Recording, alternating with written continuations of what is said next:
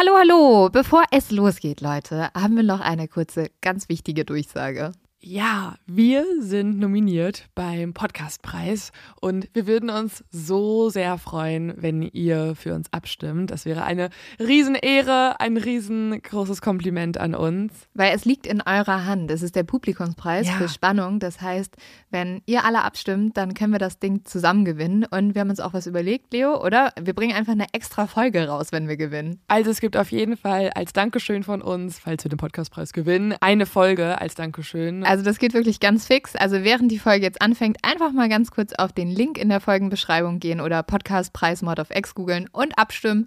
Dankeschön! Dauert nur wenige Sekunden und man muss sich auch nicht registrieren. Und jetzt geht's los mit der Folge.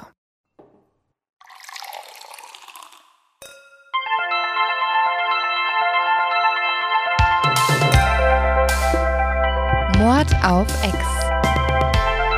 Der internationale True Crime Podcast.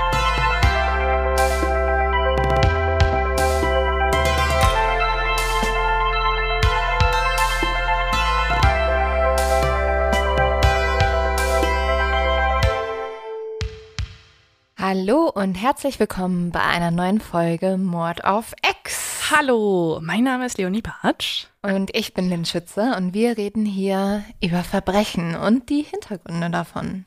Und auch über anderen Kram. Über was reden wir heute einfach nochmal so? Gibt es irgendwas, über das du, bevor wir in den Fall einsteigen, das Bedürfnis hast, dich zu äußern? Was mich beschäftigt Dein hat. Umzug, Nee. Freddo, dieses Ja. Zimmer, die Aufnahmesituation, in der wir gerade sitzen, also umgeben von meiner Wäsche, die hier trocknen soll. Mhm. Vielleicht kurz zur Erklärung, falls Leute sagen, was ist Freddo? Was ist Freddo? ist der süßeste Hund ever, der hier rumliegt und uns, ja, begleitet, Also- schnarchend. Im Endeffekt ist alles, was in diesem Raum ähm, sich befindet, immer ganz gut dafür da, dass man den Sound verbessert. Also alles soll irgendwie den Schall minimieren und so weiter. Und da dein Freddo Hund? aus sehr viel Fell besteht, ist Ah. er ein perfektes schallminimierendes Stück in diesem Raum. Sehr gut. Und Genauso wie die ganze trocknende Wäsche. ja, alles mit Absicht hier. Mhm, hochprofessionell. Eine Sache, über die ich aber tatsächlich gerne reden würde und die zum Glück nicht in diesem Raum ist und auch nicht in Deutschland, aber in den USA, Oh. ist, ich glaube, die politische Angelegenheit, die Twitter und Instagram in der letzten Woche gesprengt hat. Und nein, ich rede nicht von Finn Kliman Oder Johnny Depp. oder Johnny Depp. Ich rede von dem Abtreibungsgesetz in der USA. In der USA steht nämlich das oberste Gericht kurz davor, das landesweite Recht auf Abtreibung zu kippen. Und das muss man sich mal vorstellen. Das würde bedeuten, dass etwa die Hälfte der 50 Bundesstaaten wahrscheinlich das Abtreibungsrecht verschärfen würde. Er ist unfassbar. Also es wurde ja vom Politmagazin Politico geleakt Mhm. und ähm, die Journalisten, die das, diese Dokumente gesehen haben, konnten gar nicht glauben, dass es sich dabei um wahre Dokumente Ja. handelt. Also dass das wirklich im Jahr 2022 zur Debatte steht, dass man dass man 50 Jahre Geschichte Mhm. quasi vergessen macht und zurückgeht, also 50 Jahre in die Vergangenheit reist, zu einem Punkt, wo Abtreibungen noch verboten waren und haben dementsprechend das dann voller ja, Erstaunen und Schock ähm, veröffentlicht und tatsächlich wurde das jetzt auch bestätigt. Also vom konservativen Richter Sam Alito, glaube ich, heißt der, wurde es bestätigt und es ist unfassbar. Also wenn dieser Plan wirklich so umgesetzt werden würde, ist unfassbar. Ich finde es unglaublich und ich habe mir dann auch ein bisschen sowas, natürlich das in den sozialen Medien verfolgt und da siehst du so Debatten, da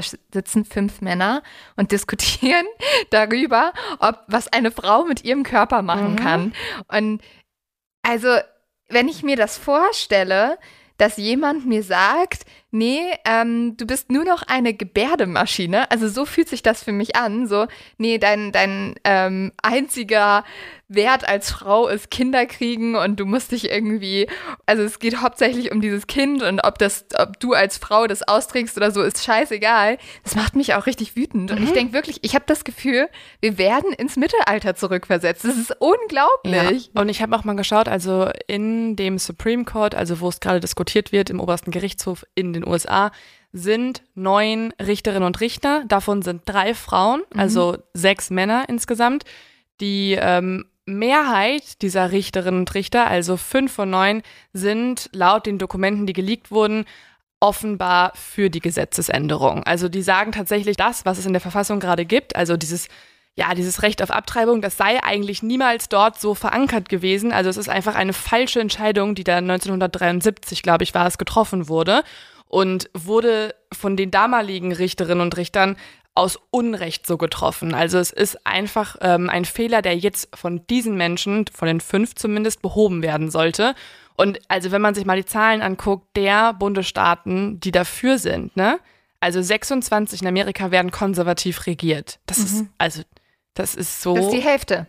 Ungefähr. Wenn die alle das ja. Abtreibungsgesetz wieder einführen. Ich will nicht wissen, was da dann passieren wird. Ne? Es gibt das Herzschlaggesetz, das wurde jetzt gerade in Oklahoma unterschrieben. Und das würde halt Schwangerschaftsabbrüche verbieten, sobald es einen Herzschlag beim Baby gibt. Ich finde, wenn man das hört, denkt man auch gleich an so ein volles Baby, also ein richtig ja. aufgewachsenes Baby.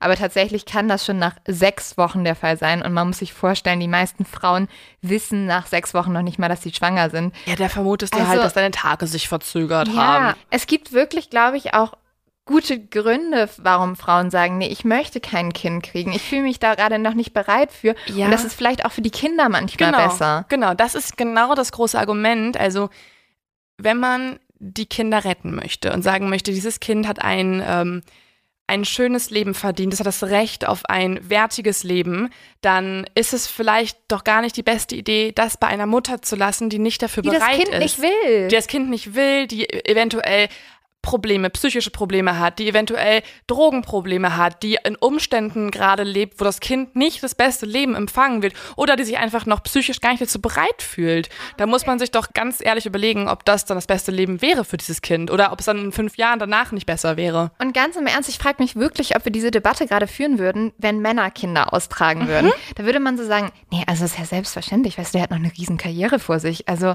wie soll der denn jetzt ein Kind kriegen? So, das wäre gar kein Thema. Und es ist so, es macht mich so wütend und es erinnert mich auch so, ich weiß nicht, wir haben schon mal drüber gesprochen, über diese Serie The Handsmaid Tale. Mhm. Und irgendwie nähert sich für mich die USA da so an. Also ich habe so ein Zitat im Spiegel gelesen, das muss ich irgendwie noch einmal, noch mal einmal vorlesen, weil ich fand es so passend. Von einer im Buch beschriebenen Pflicht der Frauen, Kinder zu gebären, wäre das Land of the Free jedenfalls nicht mehr weit genug weg, wenn der Supreme Court tatsächlich das seit einem halben Jahr verankerte US-Verfassungsrecht auf Abtreibung kippen sollte.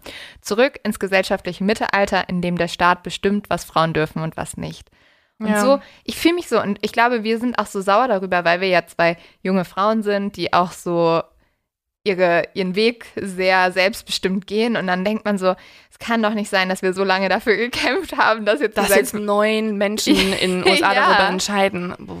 Nee, also.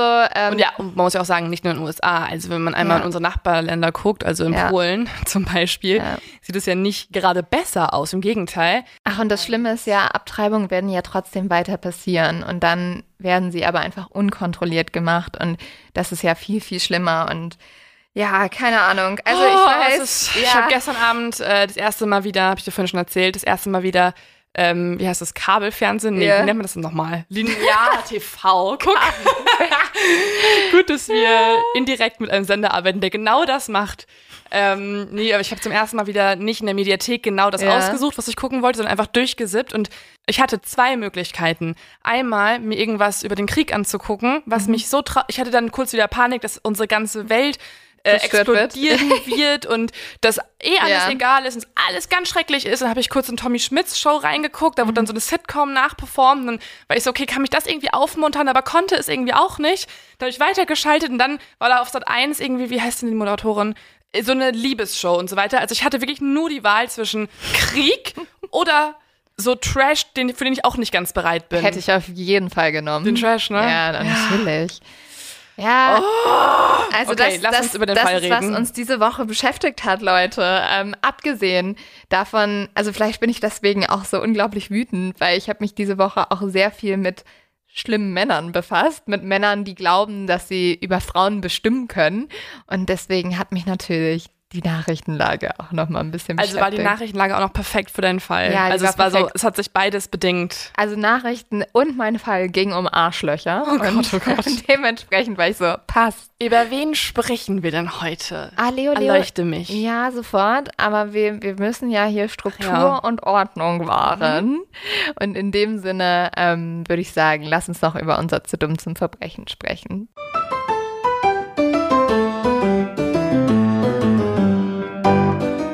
Zu dumm zum Verbrechen hat in Indien stattgefunden und es beschäftigt sich mit einem Dieb, der sehr, sehr sauer war, weil er ist in ein Haus eingebrochen und dort gab es nicht genug Bargeld und genug Wertgegenstände, die er mitnehmen konnte und daraufhin hat er einen Zettel zurückgelassen, welchen Zettel So er Beschwerde? an die Tür geklimmt hat. Ja, eine Beschwerde und darauf stand, also wenn auch kein Geld da ist, hätten sie das Haus gar nicht erst abschließen sollen, weil dann, also dann hätte ich ja gewusst, dass ich da nichts holen kann. Er wurde dann später gefasst und man konnte diesen Zettel auf ihn zurückführen. Ja, also war auf jeden Fall nicht besonders klug, würde ich sagen, dass man dann noch einen Zettel hinterlässt. Geh doch einfach. Nimm Ja. irgendwas mit und Aber geh. das ist das Phänomen. Manche möchten einfach eine Bewertung Ja. ihrer, ja, ihres Daseins. Nur eins von fünf Sternen, weil leider nicht genug Sachen zum Stehlen da waren. Genau. Und dann auch noch die Täuschung, dass man trotzdem die Tür abschließen möchte, um Ja. diese nutzlosen Gegenstände einzusperren.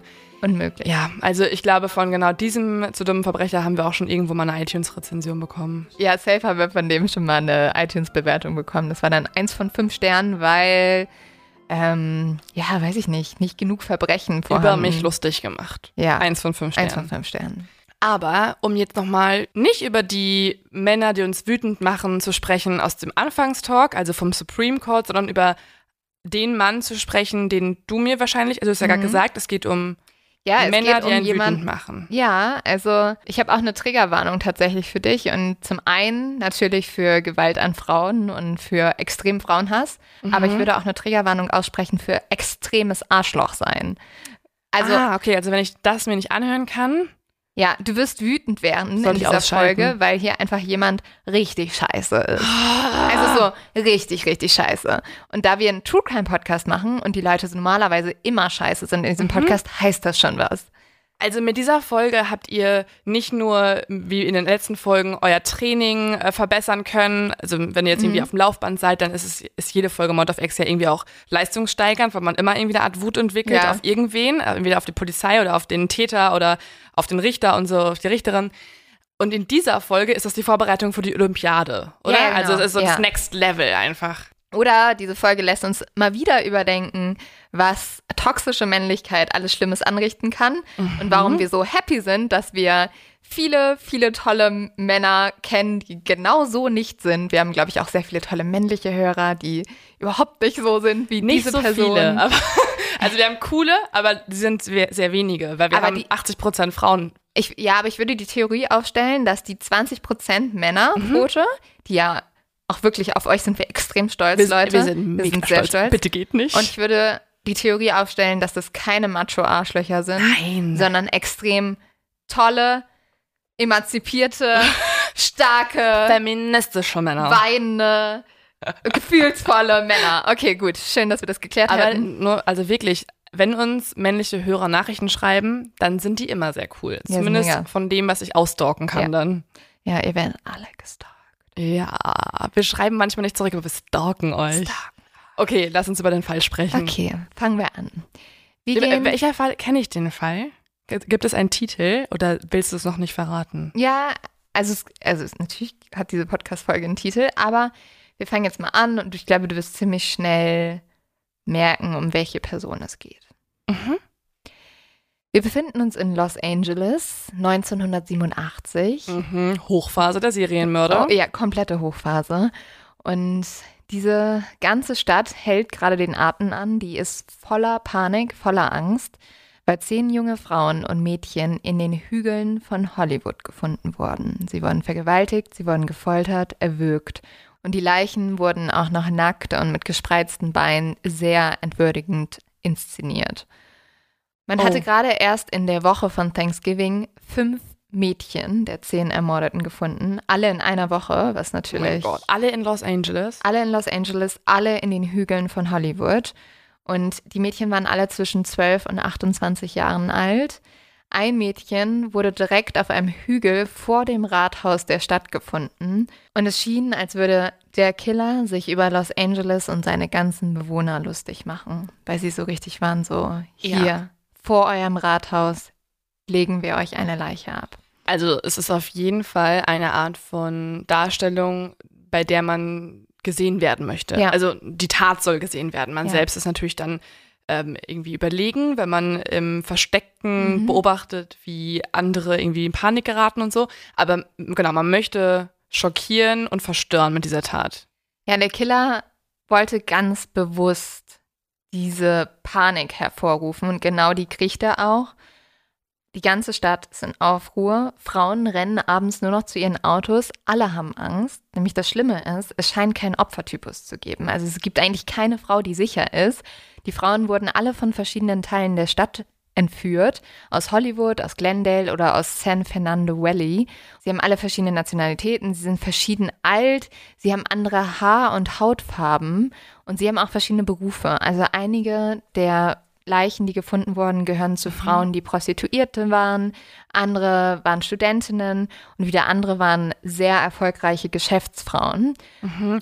Und das ist natürlich sehr untypisch, ne? Also wir Super haben ja jetzt schon in vielen Serienmörderbiografien, über die wir gesprochen haben, gesehen, dass wenn man ähm, dazu neigt, halt Serientaten zu begehen, dass man dann auch bei einem ähnlichen Opferschema bleibt. Also Ja. entweder quasi die gleiche Hautfarbe ermordet, wie man selbst auch besitzt, ähm, oder eben bei Prostituierten bleibt, weil das einem unkomplizierter vorkommt, die werden weniger gesucht, ähm, es ist äh, einfacher durchzuführen und deswegen ist es spannend, dass es anscheinend bei diesem Serienmörder das Gegenteil ist und die Person total wahllos aussucht. Ja, so wirkt es. Also einige waren auch aus ihren Autos verschwunden, andere sogar aus ihren Apartments. Und das macht halt dieses Gefühl noch größer. Niemand ist hier sicher. Die Polizei gründet dann eine Taskforce mit über 100 Polizisten und Polizistinnen. Und sie fragen sich natürlich, wer ist dieser schreckliche Serienmörder und wie schafft er es auch, diese Frauen jedes Mal zu überwältigen, auch in den verschiedensten Situationen. Und die große Frage ist natürlich, was motiviert ihn? Und die Presse springt da natürlich auch drauf an und sie gibt diesem Killer jetzt einen Namen. Sie nennt den Killer den Hillside Strangler. Weil er auf den Bergen oder Genau. vor Los Angeles seine Opfer halt ablegt. Genau. Und weil die Opfer alle erwürgt wurden. Also es gibt schon einen typischen Modus operandi. Es wird immer gleich vorgegangen. Die Opfer werden vergewaltigt, gefoltert und dann erwürgt. Aber indem du jetzt schon den Namen verraten hast, weiß ich tatsächlich schon, um welchen Fall es sich Mhm. handelt. Denn wenn man äh, gerade Los Angeles sich in den 70er und 80er Jahren anguckt, dann war das ja quasi die Brutstätte der, sage ich mal in Anführungszeichen, großen Serienmörder. Ja. Und ähm, dieser Fall ist auf jeden Fall einer, der auch in diese Kategorie zählt. Äh, wurde viel besprochen in Amerika. Und ja, ich hatte, hatte den auch ein paar Mal schon auf dem Zettel und wollte den auch recherchieren. Ja, das Besondere an diesem Fall ist auch, er überschneidet sich mit vielen Fällen, die wir schon besprochen haben oder auch noch besprechen werden.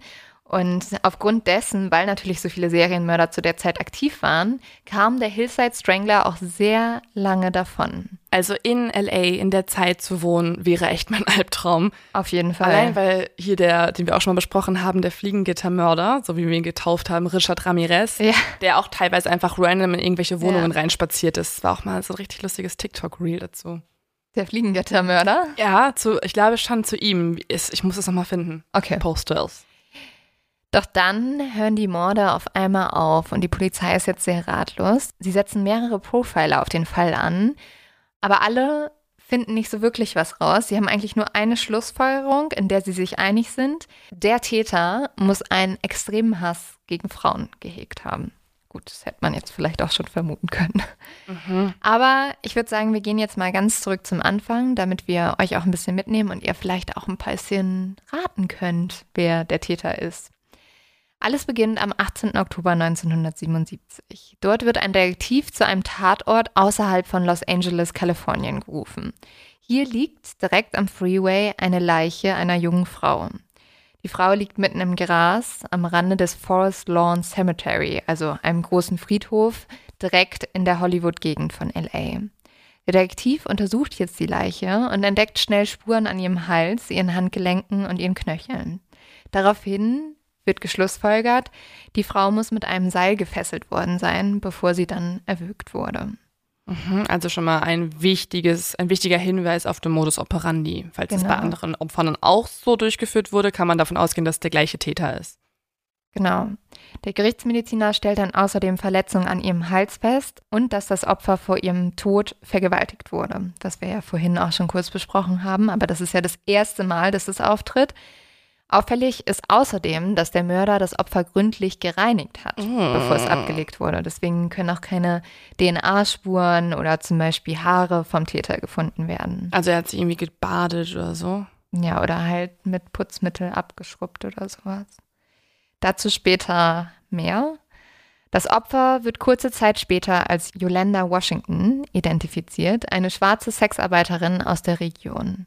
Vermutlich wurde diese Frau an einem anderen Ort ermordet und anschließend erst am Straßenrand sozusagen entsorgt. Mhm.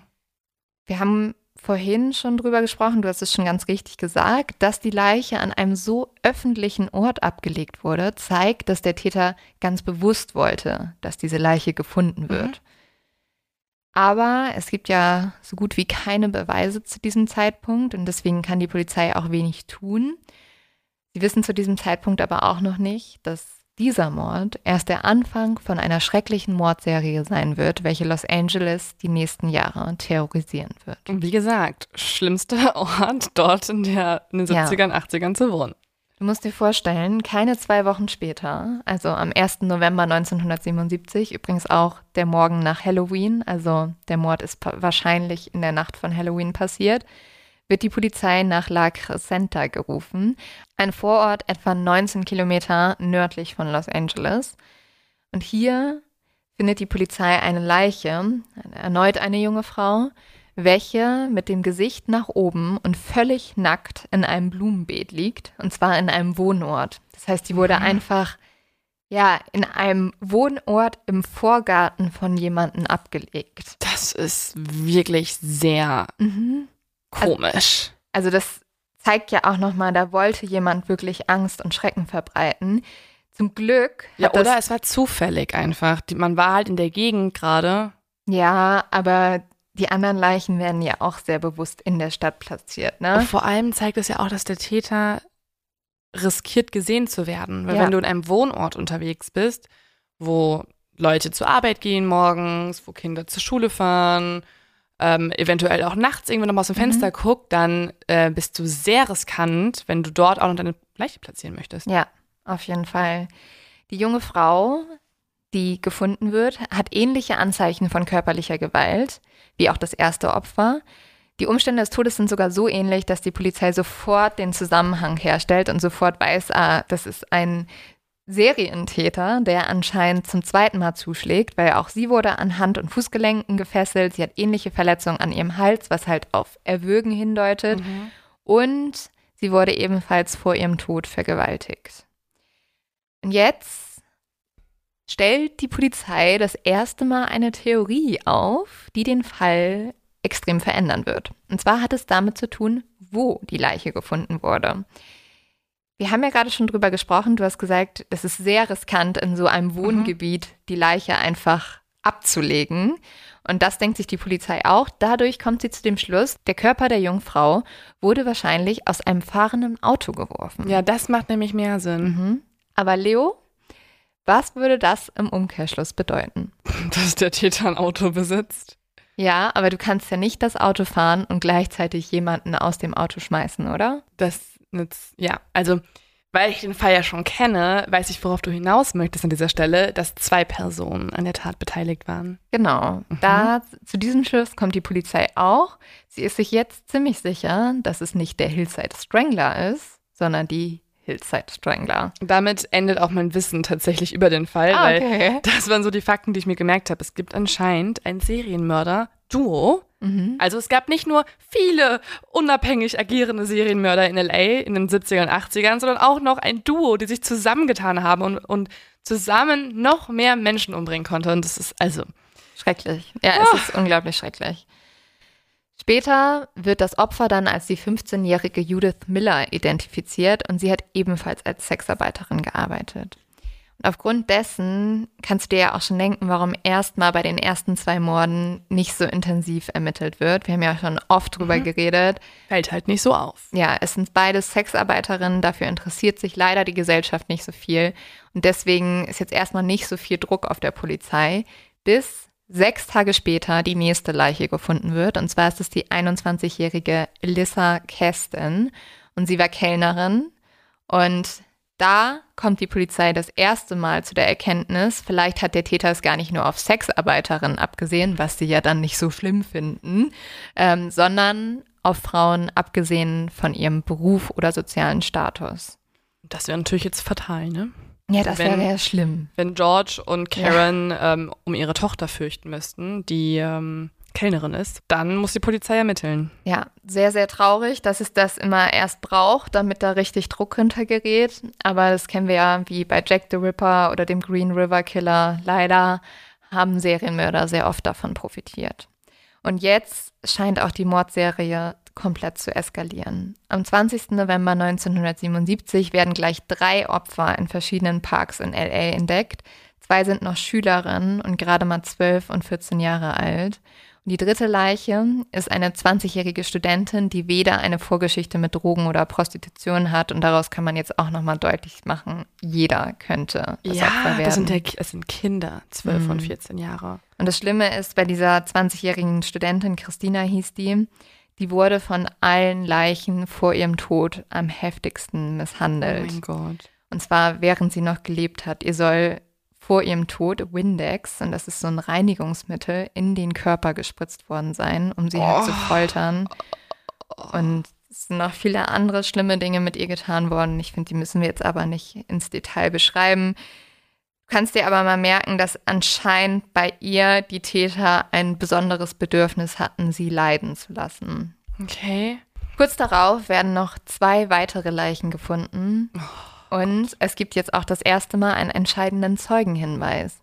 Das zweite Opfer, die 18-jährige Lauren Ray Wagner, wurde nämlich aus ihrem Auto entführt, nachdem sie dieses auf der anderen Straßenseite des Hauses ihrer Eltern parkte. Das musst du dir vorstellen, die ist zu ihren Eltern gefahren, mhm. hat ihr Auto geparkt und dann in diesem kurzen Moment, wo sie nur über die Straße hätte gehen müssen, wurde sie mitgenommen und umgebracht. Ja, das unterstützt natürlich die Theorie, dass es zwei Täter sind, oder? Ja. Weil du musst so schnell agieren, um das in dieser kurzen Zeit hinzukriegen, in einem so sicheren Umfeld. Mhm. Und was das auch nochmal unterstützt, ist jetzt die Zeugenaussage eines Nachbarn, der zufälligerweise gerade aus dem Fenster geschaut hat. Und er hat gesehen, dass Lauren von zwei Männern entführt wurde. Der eine war älter, etwas kleiner und hatte buschiges Haar, während der andere jünger aussah und sehr groß war. Damit hat die Polizei jetzt endlich eine Täterbeschreibung. Genau, und sie haben die Bestätigung, es handelt sich wirklich um zwei Männer. Es ist mhm. nicht mehr eine Theorie, sondern es sind sehr sicher zwei Täter. Mhm. Wenige Wochen später gibt es ein weiteres Opfer, aber auch einen neuen Hinweis zu den Tätern. Und zwar kommt dieser Hinweis von einer der einzigen Überlebenden der Hillside Strangler. Und diese Frau hat wahrscheinlich nur überlebt aufgrund ihres sehr berühmten Vaters. Es ist nämlich Catherine Lore, die Tochter des berühmten österreichischen Schauspielers Peter Lore.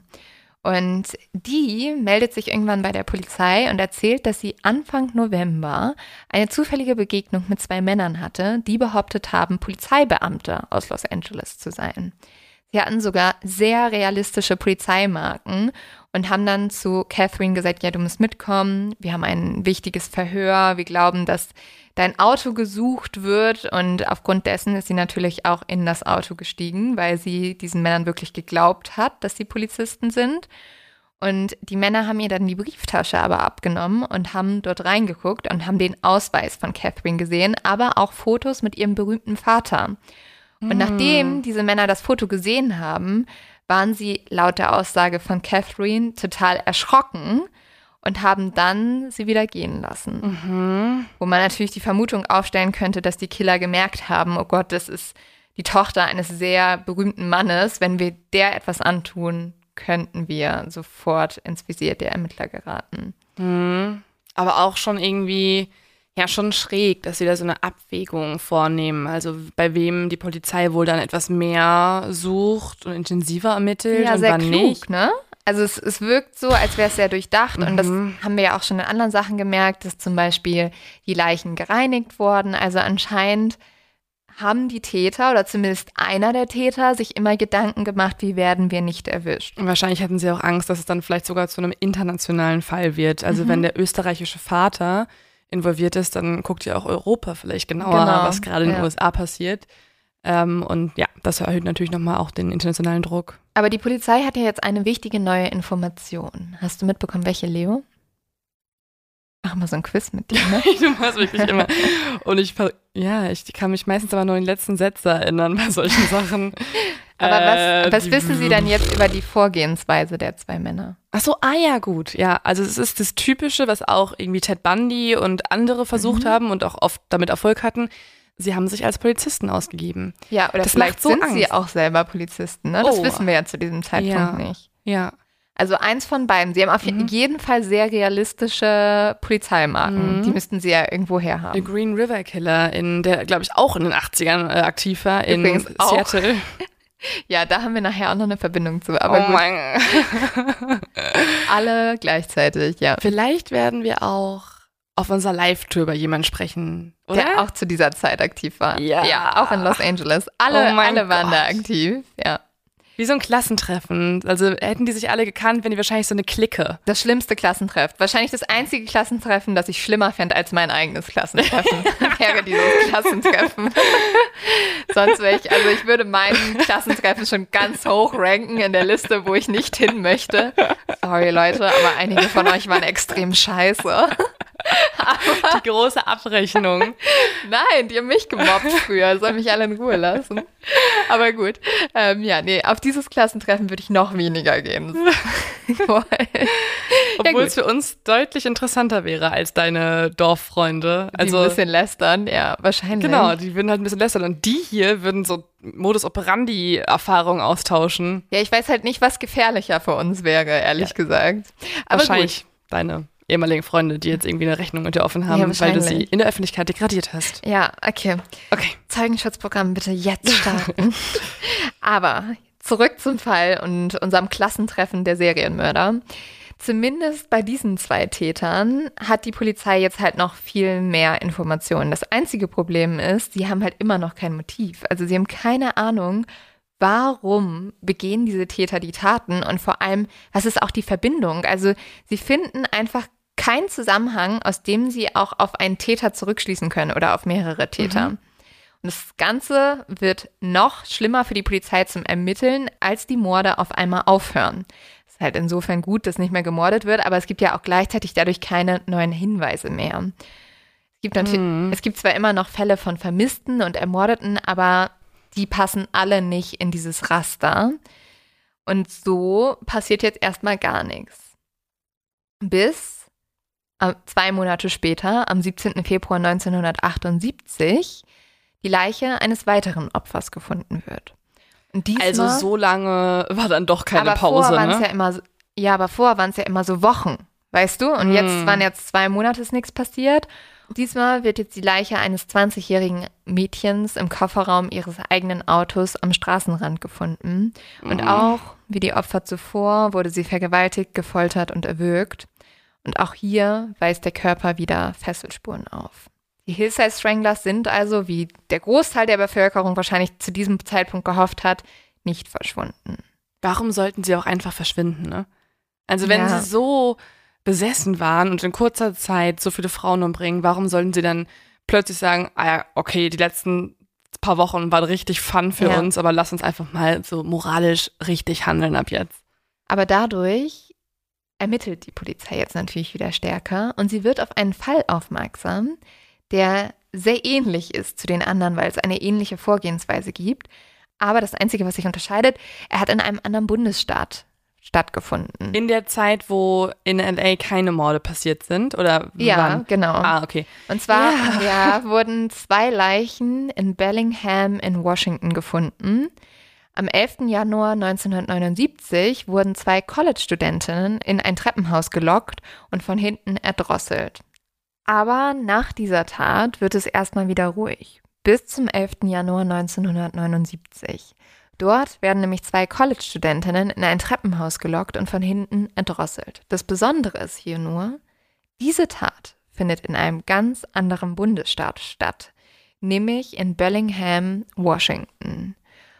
Und das Wichtige an dieser Tat ist, diesmal kann die Polizei im Gegensatz zu allen anderen Fällen Beweise feststellen am Tatort.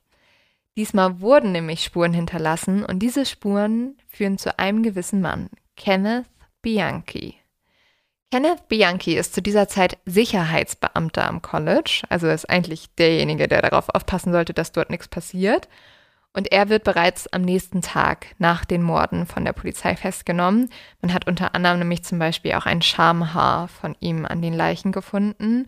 Und ähm, eines der Mädchen hatte ihrem Freund erzählt, dass sie Kenneth treffen würde an diesem Tag. Also die Beweise Mm. deuten sehr stark auf ihn hin. Mhm.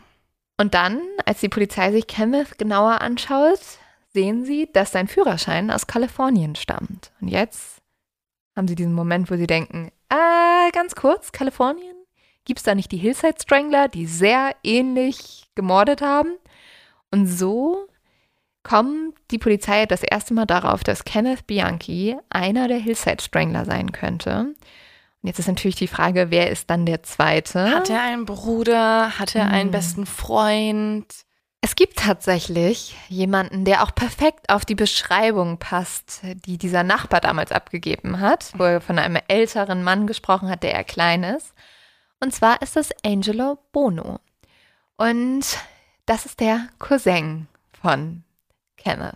Also Kenneth ist jünger und Bono wäre der ältere Mann in dieser Erzählung vom Genau. Zeugen. Okay. Und jetzt müssen wir uns natürlich diese zwei verdächtigen Mann genauer angucken. Und ich würde sagen, wir fangen an mit Kenneth. Kenneth Bianchi wird am 22. Mai 1951 in Rochester im US-Bundesstaat New York geboren. Seine Mutter ist eine Prostituierte und er ist 17 Jahre alt und so wird Kenneth nach seiner Geburt zur Adoption freigegeben. Und was diesem Baby passiert, ist jetzt tatsächlich sehr schrecklich. Er wird von Jugendheim zu Jugendheim weitergegeben und schließlich landet er in der Obhut einer alten Dame, welche ihn aber auch immer wieder nur bei verschiedenen Nachbarn abgibt. Oh mein Gott. Das heißt, die ersten Monate in seinem Leben erfährt Kenneth nicht, was es bedeutet, eine richtige Verbindung zu Menschen aufzubauen, weil er hat keine Bezugsperson. Und das ist relativ spannend, wenn man sich das Hollow-Experiment anguckt. In den 50er Jahren untersuchte der Psychologe Harry Hollow die Mutter-Kind-Bindung an jungen Affen. Und das ist so spannend, weil man bis zu diesem Zeitpunkt gedacht hatte, dass das Beste, was man für Kinder tun kann, ist so richtig abweisend zu denen zu sein und nicht so viel Liebe denen zu zeigen. Das war früher eine sehr, ja, bekannte Erziehungsmethode. Ja, mit Disziplin und Härte. Ja, gerade bei Jungs. Bloß keine Mhm. Liebe zeigen. Und dann gab es dieses Experiment, da hat dieser Wissenschaftler Babyaffen zwei Mütter. Er hat die Babyaffen von ihrer richtigen Mutter getrennt und dann hat er diesen Babyaffen zwei Puppen vorgesetzt. Die eine Puppe war nur aus Draht, hat aber Milch gespendet und die andere Puppe war ganz weich und flauschig. Und was man von anderen Tieren beobachtet hat, ist, dass alle Tiere eigentlich nur zu der Mutter geben, gehen, die Futter gibt. Also, Mhm. dass das das Allerwichtigste ist, Nahrung zu bekommen, Verpflegung zu bekommen. Aber was Hollow jetzt bei den Affen gemerkt hat, ist, diese Affen gehen immer nur zu der Mutter, die aus Draht ist, um Milch zu bekommen. Ansonsten kuscheln sie sich aber den ganzen Tag an die Puppe, die so aus Stoff besteht und Die flauschig flauschig ist. ist. Genau. Und damit revolutionierte Hollow damals die komplette Kindererziehung, weil das zeigt, dass Kinder vor allem Liebe brauchen. Ja, und vor Und allem Zuneigung. Säuglingsalter. Und das Beachtenswerte ist auch, dass ein weiteres Experiment von ihm zeigte, dass die Affen, die er nur mit so einer Drahtmutter aufwachsen lassen hat, was eigentlich total schrecklich ist, dass er denen halt genau das nicht gegeben hat, dass die später sehr verhaltensgestört waren und auch Mm. unfähig waren, selber Kinder aufzuziehen. Aber irgendwie komisch, dass so eine andere Puppe das dann besser gemacht hat, weil es sind ja immer noch hi- immerhin noch zwei Puppen. Ja, aber die, also mit der halt einen. Puppe können sie wenigstens kuscheln, ne? Mhm. Und das ist halt das Wichtige. Und dadurch kam Harlow, also dieser Wissenschaftler, zu der Erkenntnis, dass gerade die ersten drei Lebensjahre Mhm. eines Menschen extrem wichtig sind und dass, wenn man dort nicht viel Liebe erfährt, dass sich das sehr auf die psychische Gesundheit Mhm. auswirken könnte und dass tatsächlich dann auch Kinder später verhaltensgestört sein können. Auch weil die eigene Mutter während der Schwangerschaft in diesem Fall ja auch traumatische Erlebnisse höchstwahrscheinlich erleben Mhm. wird. Wenn sie schon mit 17 Prostituierte ist, Ja. kommt sie wahrscheinlich selber aus einem sehr schwierigen Elternhaus. Und ich Mhm. habe mich zum Beispiel heute Morgen noch für unseren Podcast mit einer forensischen Psychiaterin unterhalten und wir haben ganz lange genau über diesen Punkt gesprochen. Also was macht Menschen zu Serienmördern? Und sie meinte selbst, du kannst ab fünf die perfekte Kindheit haben, aber wenn deine ersten vier Jahre, Ja. wenn die schrecklich sind und deine Erfahrung in der Schwangerschaft als Fötus quasi noch, wenn das traumatisierend ist, dann hat das mehr Einfluss auf dein ganzes Leben als eine wunderschöne Jugend.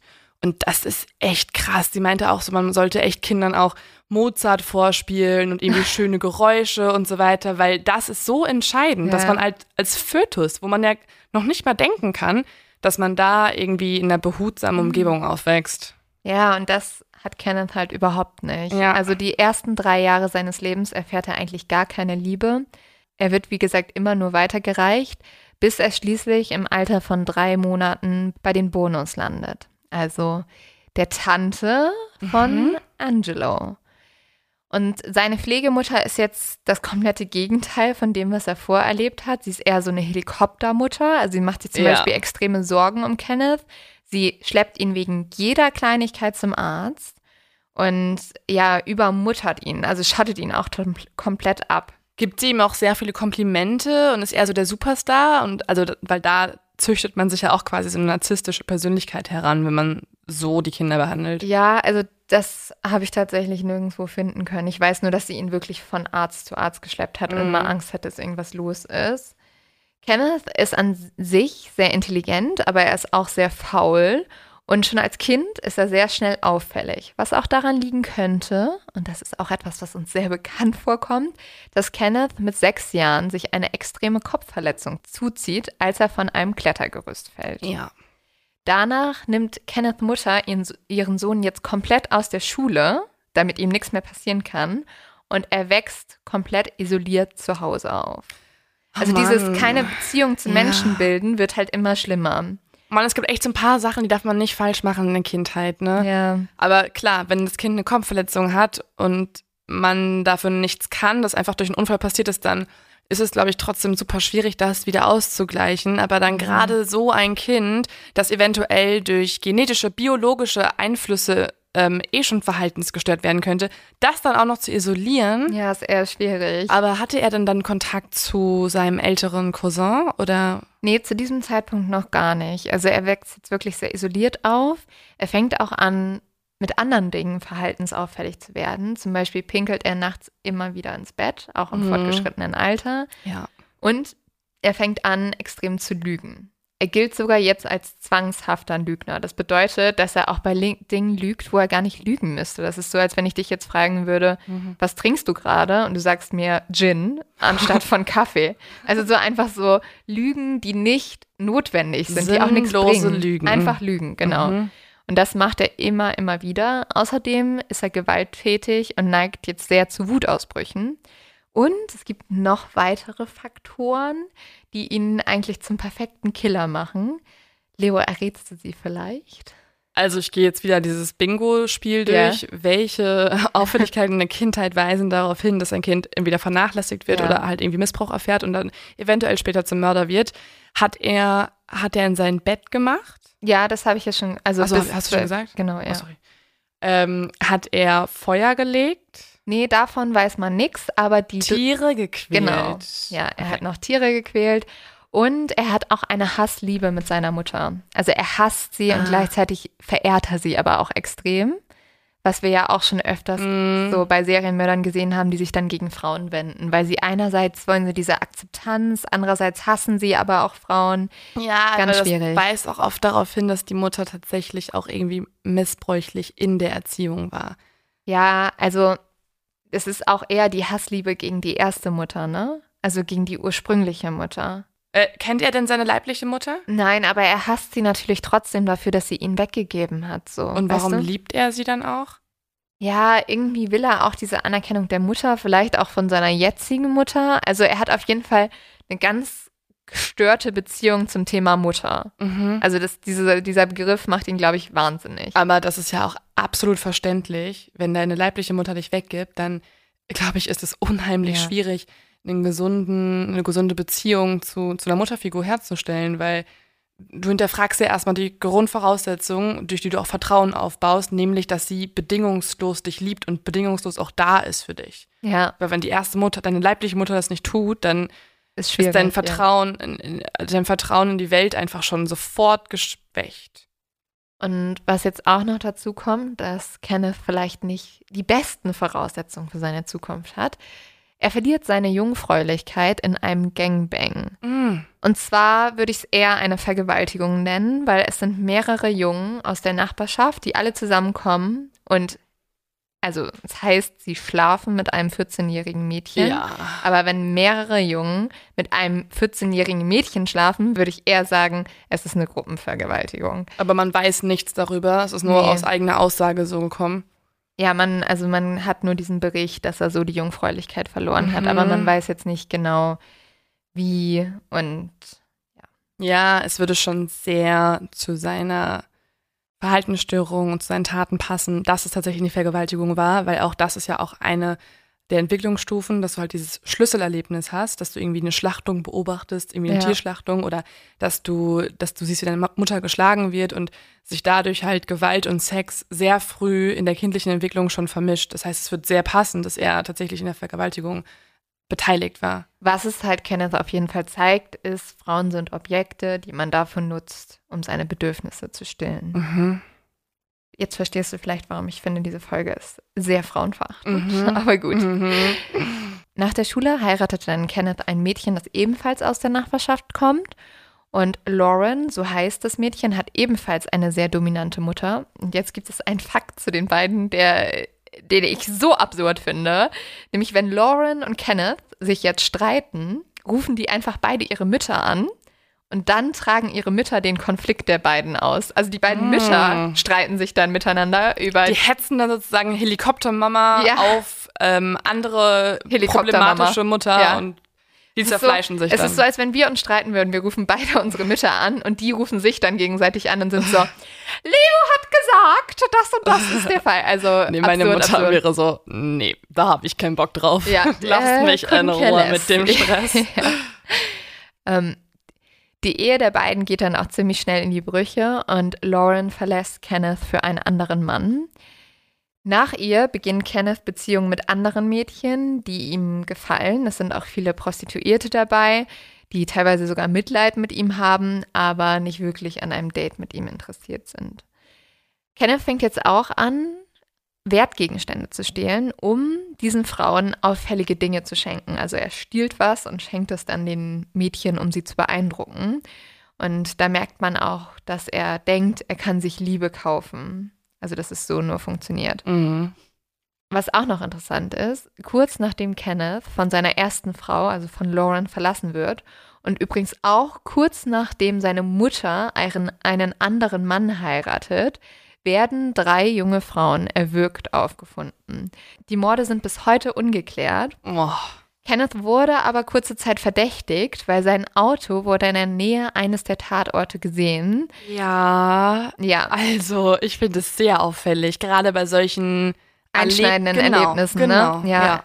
Und tatsächlich hat Kenneth auch gegenüber einer Freundin damals behauptet, dass er schon einen Mord begangen haben soll. Ja. Ja. Und er hat danach gemordet. Also es ist nicht so, als ob er irgendwie Scheiße labern würde Ja. und einfach Also, lügt, ja. sondern es ist ja wie, er hat ja schon mal gemordet, was nachgewiesen werden konnte. Also wie wahrscheinlich ist es, dass er auch für diese Morde verantwortlich ist? Ja, also er könnte nie denen zugeordnet werden, aber tatsächlich munkelt man, dass er vielleicht etwas damit zu tun haben könnte. Mhm.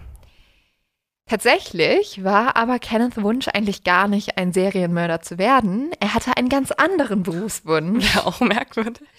Aber hast du, hast du eine Idee, was er Kenneth Mhm. gerne von Beruf werden wollen würde? Ja, irgendwas, wo er sehr viel Macht empfinden kann. und Ähm, wo, wo empfindet man sehr viel Macht? Eventuell auch Polizist? Genau. Ja. Kenneth möchte Polizist werden.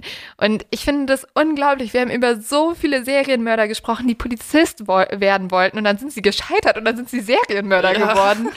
Also vielleicht sollte man so, weißt du, so, wo irgendwie Polizisten sich bewerben müssen bei den Schulen, Mhm. sollte man so die Leute abfangen, die nicht reinkommen Oh und ja. so, mal sofort so ein Programm machen. Direkt schon mal DNA nehmen. Ja. Oder so.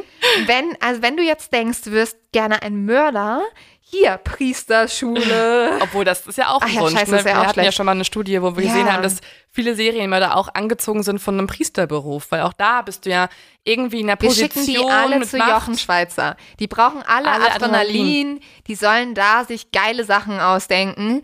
Oder so, so, so ein Start-up oder so junge Berliner Hipster-Szene. Da passen die doch Mhm. auch rein. Das ist alles gut. Aber ich bin happy, dass es anscheinend nur auf diesem Metier so ist, dass wenn du aus einem nicht werden kannst, das Gegenteil wirst, weil ich glaube, wir hätten sehr viel mehr Querdenker und ähm, Corona-Leugner und äh, was auch immer, wenn wir nicht, wenn Leute an den Journalistenschulen nicht angenommen werden. Weil wenn die auch alle dann Lügenpresse schreien, die Menschen, die keine Journalisten werden, ich bin ein Problem. Wahrscheinlich die Leute, die keine Journalisten geworden sind, machen jetzt die Videos auf YouTube für die Querdenker. Tatsächlich gibt's ja wirklich so Phänomene, ne, dass wenn du irgendwo gekündigt Stimmt. bist oder halt da nicht angenommen wirst, Also- dass du dann deinen eigenen Blog eröffnest und ein bisschen rechte Theorien in die Welt reinpustest. Wir wollen ja nichts sagen, ne? aber Hitler wurde nicht an der Kunstschule angenommen.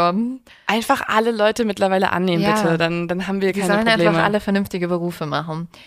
Aber ja, Kenneth wird leider nicht angenommen in der Polizeischule.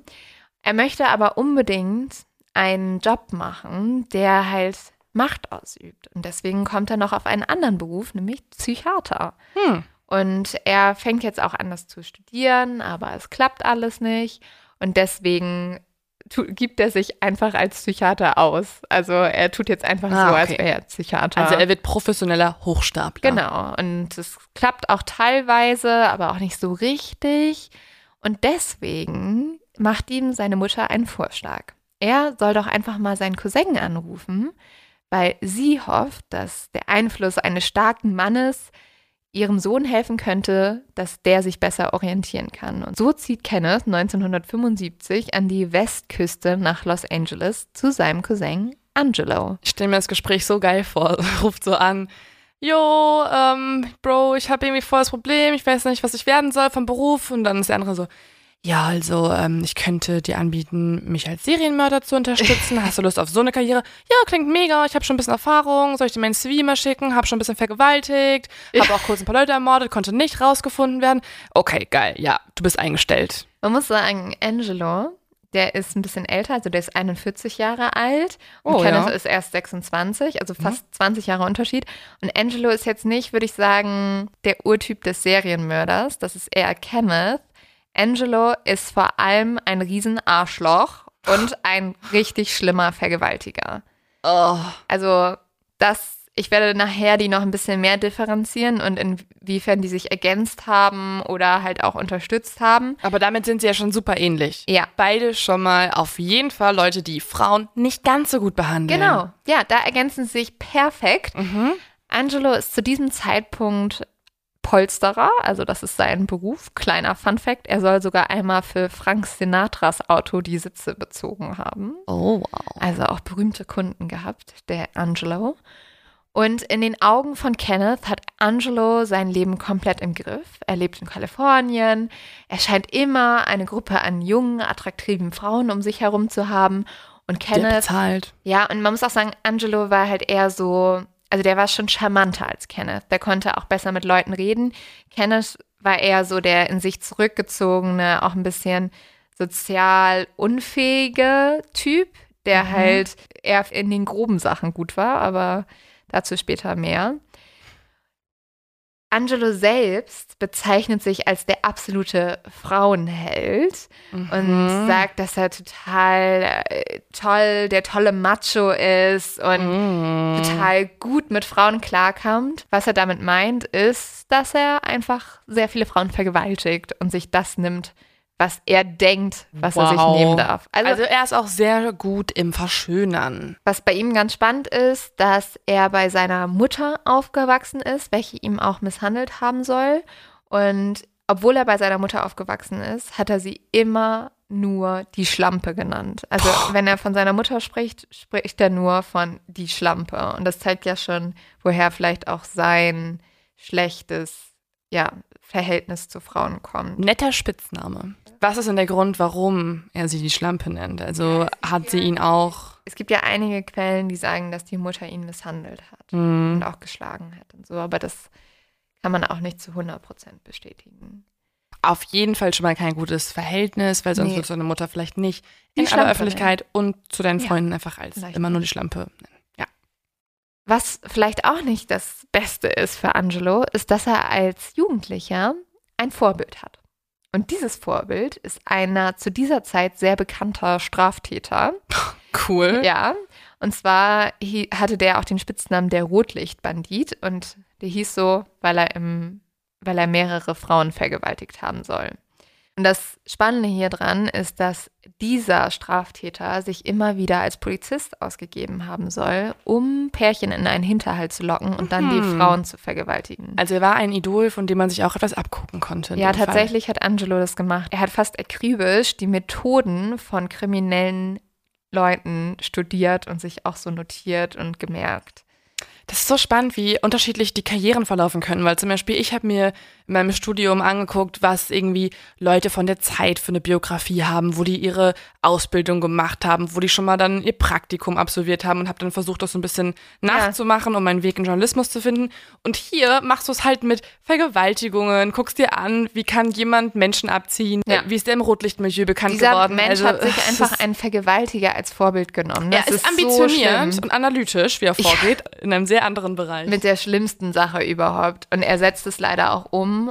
Angelo vergewaltigt so, so viele Menschen. Er vergewaltigt sogar seine eigenen Ehefrauen. Er hat nämlich mehrere, weil er die auch schlägt und die deswegen Aber immer nicht- wieder abhauen. Nicht gleichzeitig hat er die. Nee, er hat die nicht gleichzeitig, aber er hat mehrere hintereinander. Dadurch hat er auch sehr viele Kinder.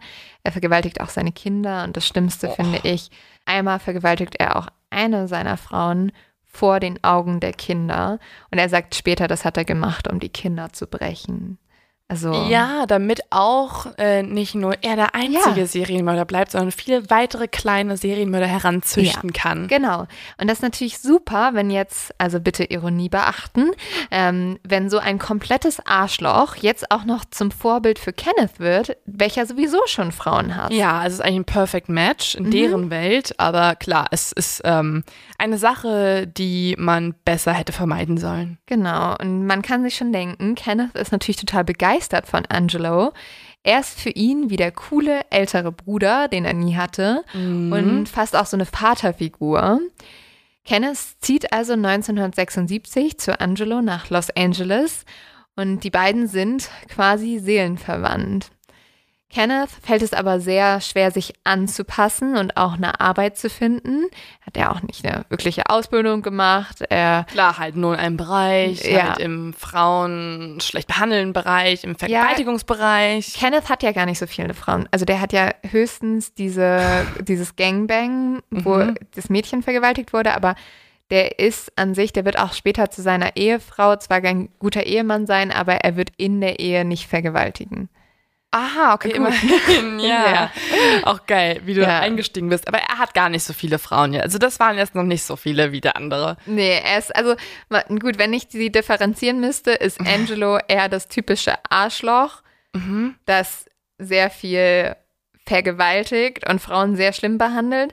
Und Kenneth ist eher derjenige, der alle Faktoren für den Serienmörder mitbringt. Aber es noch nicht ist zu dem Zeitpunkt. aber so. es wahrscheinlich, Außer er hat diese einen Taten Ja. begangen. Also vielleicht war er es Genau. doch. aber der es wahrscheinlich nicht ist. Und die beiden treffen jetzt aufeinander. Also der eigentlich entweder sehr, sehr schlimm ist oder extrem schlimm Genau. ist. Genau. Und die beiden haben jetzt Mhm. ein Problem. Sie haben nicht genug Geld und sie überlegen, wie können sie schnelles Geld verdienen, ohne selber viel zu arbeiten. Und natürlich kommen die beiden damit jetzt nicht mit einer super coolen, umweltbewussten Startup-Idee um die Ecke. Masken in Bangladesch produzieren. Genau, das war deren Idee. Nein, stattdessen denken sie sich, wir könnten ja einfach Frauen für uns arbeiten lassen, indem wir einen Prostituiertenring Klar, aufbauen. Klar, klar, klar. Und deswegen schlägt Angelo jetzt vor, dass die beiden einfach ein paar Mädchen finden könnten, die sie dann für die beiden auf den Strich schicken können, weil dann würden ja diese Frauen sozusagen ihren Lebensstil finanzieren und die beiden müssten nicht arbeiten. Also richtig tolle Idee. Aber funktioniert das jetzt auch? Ja, erstmal schon. Also die finden zwei jugendliche Ausreißerinnen, die einfach nur einen Platz zum Schlafen suchen. Diesen Platz bieten die zwei denen natürlich an. Sobald die Mädchen dann in dem Haus wohnen, beginnen Kenneth und Angelo aber, die beiden sozusagen zu verkuppeln. Aber eigentlich fungieren sie jetzt als Zuhälter und zwingen die beiden Mädchen zur Prostitution, nehmen fast das gesamte Geld, das sie verdienen und ja, halten diese Mädchen eigentlich gefangen. Sie sind unglaublich besitzergreifend. Sie fangen auch an, die beiden Mädchen zu belästigen, zu quälen und sogar zu vergewaltigen. Und sie sperren diese jungen Frauen ein. Sie haben weder Essen noch Wasser, bis sie halt das machen, was die zwei Männer von ihnen verlangen. Aber das Gute ist, 1977 gelingt diesen zwei Frauen die Flucht. Boah. Aber grauenhaft, Ja. oder? Also Ja, ja, so, ja. so Also- grauenhaft. Gefangenschaft mit ähm, Gewalterfahrungen, also das kann man sich gar nicht vorstellen, was die beiden halt erlebt haben müssen. Und sie waren ja anscheinend schon in einer Notlage, weil sie brauchten ja einen Platz zum Schlafen. Das heißt, sie hatten wahrscheinlich auch kein intaktes Zuhause, wo sie diesen Platz finden Ja, konnten. und dann mussten- zwingen zwei ja. Männer sie zur Prostitution und missbrauchen sie selber. Ja, man gerät echt an die schlimmsten Menschen, wenn man einmal draußen auf der Straße ist, quasi. Und später werden Angelo und Kenneth sogar noch diesen zwei Frauen die Schuld geben, warum sie angefangen haben zu morden. Mm, Weil sie ah. sagen, nur weil diese zwei jungen Frauen weg waren, hatten sie ja jetzt kein Geld mehr und mussten sich überlegen, wie kommen wir sonst an Geld. Und da haben sie natürlich wieder eine eher illegale Art und Weise, wie sie Geld bekommen wollen. Sie wollen nämlich von einer anderen Prostituierten eine Liste abkaufen mit den Menschen, die immer zu Prostituierten gehen. Und dann wollen sie diese Leute erpressen. Ah, okay, aber das ist ja, also wenn man in der Welt denkt, in der sie leben, ist es eine schlaue Vorgehensweise, um ein gutes Business aufzubauen ähm, und anderen Bordellen die Leute wegzunehmen, ne? Ja, das einzige Problem ist, du machst natürlich damit die anderen Bordelle erstmal extrem wütend. Mm, ja, machst du viele Feinde. Deswegen sind auch bei Kenneth und Angelo dann immer andere Zuerhälter aufgetaucht, wollten die beiden verprügeln, was sie natürlich auch gar nicht cool fanden. Dazu kommt auch noch, dass die Prostituierte, die ihnen diese Liste verkauft hat, ihnen eine falsche Liste verkauft hat. Das heißt, diese Liste hat ihnen auch gar nichts gebracht. Und deswegen beschließen Angelo und Kenneth jetzt, sich an dieser Frau zu rächen. Das Problem ist, sie finden diese Dame aber nicht mehr. Wen sie aber finden, ist die Freundin, die diese Dame mitgebracht hatte, um sich sozusagen abzusichern, damit ihr nichts passiert. Und zwar ist diese Sexarbeiterin, die damals mit dabei war, als Kenneth und Angelo diese Liste verkauft wurde, Yolanda Washington. Und die finden jetzt diese zwei, ja, diese zwei sehr schrecklichen Männer. Und ich weiß nicht, ob du dich noch an den Namen Yolanda Washington das war erinnerst. unser Einstieg in die Folge. Genau, Yolanda war das allererste Opfer der Hillside Strangler. Yolanda hat damals an einem Straßenstrich gearbeitet und später wird ein Zeuge aussagen, dass er gesehen hat, wie Yolanda noch in eine Limousine eingestiegen ist. Und dort hat sie dann nämlich Angelo und Kenneth getroffen. Ein der erste Mord, sehen wir hier, ist hier sehr persönlich. Also tatsächlich ist es eine Racheaktion. Die nächsten Frauen werden aber alle sehr wahllos ausgewählt. Also das sind wirklich einfach nur Frauen, die umgebracht werden, um sozusagen ja zwei Bedürfnisse zum Stillen. Zum einen das sexuelle Bedürfnis, die Vergewaltigung, zum anderen aber auch ja anscheinend der Lust am Morden. Und es gibt aber noch eine Frau, die auch noch bewusst ausgewählt wird und die ist auch am Anfang schon sehr rausgestochen. Und zwar ist das die Studentin Christina, welche so schrecklich gefoltert wurde, auch mit diesem Reinigungsmittel, weißt du? Ah, ja. Und der Grund, warum sie so schlimm gefoltert wurde, sogar eine Stunde lang, bevor sie gestorben ist, ist, dass sie einfach Angelo abgelehnt hat. Also der hat sie angeflirtet Ah, ja. und sie hat gesagt, nee, sie will nichts von ihm. Und weil er das Macho-Arschloch schlechthin ist, hat er deswegen beschlossen, sie zu killen. Und auch noch extrem zu foltern. Ja, also hatte vielleicht ein bisschen Ego-Probleme, neben allen anderen Problemen, die da auch existierten. Sehr, sehr doll. Ja. Und von den anderen Morden habe ich euch ja vorhin schon erzählt.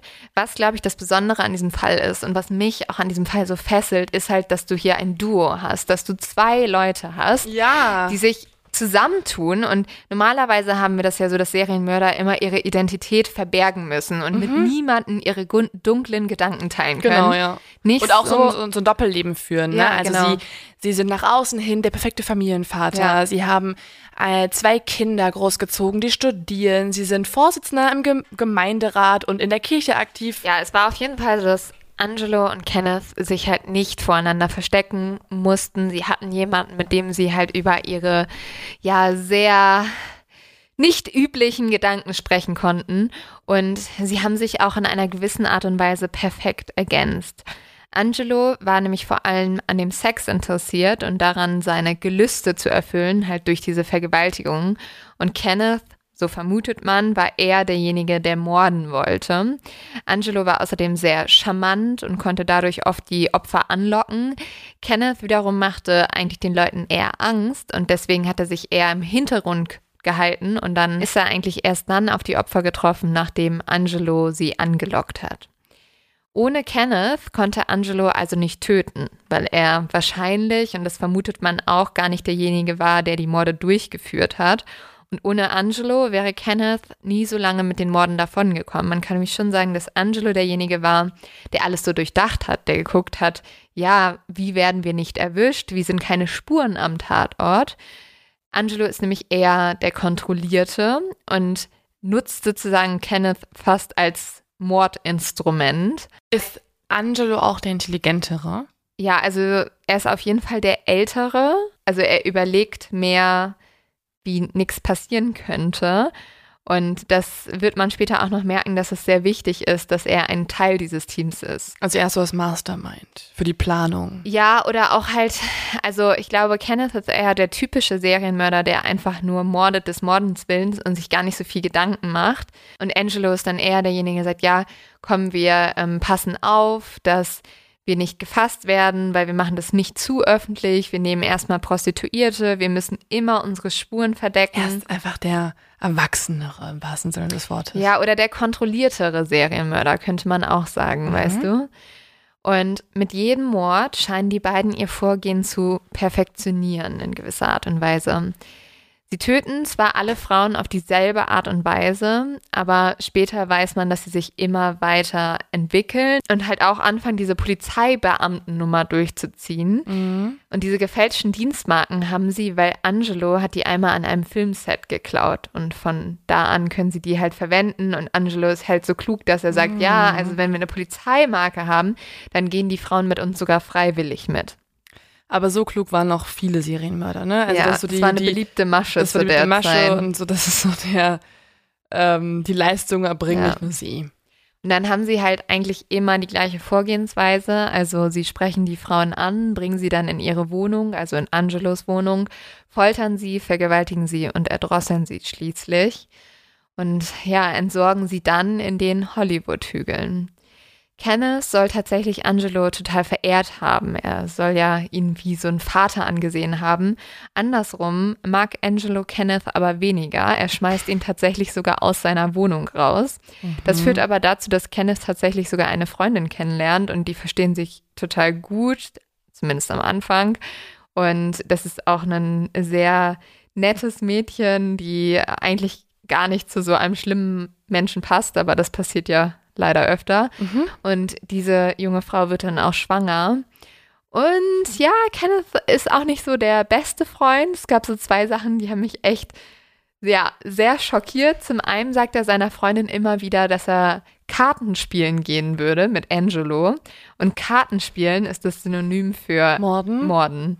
Und er fragt auch seine Freundin mehrmals, ob sie mitkommen will, aber auch nur, weil er weiß, dass sie Kartenspielen hasst. Und sie hasst und auch Angelo. Morden hasst. Also ja, aber egal, das, weiß ja nicht, dass das Morden aber das bedeutet. Ist eine der seltenen, ähm, der seltenen Beziehungen, wo die Lüge, also wo das Betrügen mit einer Frau, also Fremdgehen, besser wäre als ja. die äh, Sache, auf, in der es sich hierum handelt, ja, als Ausrede.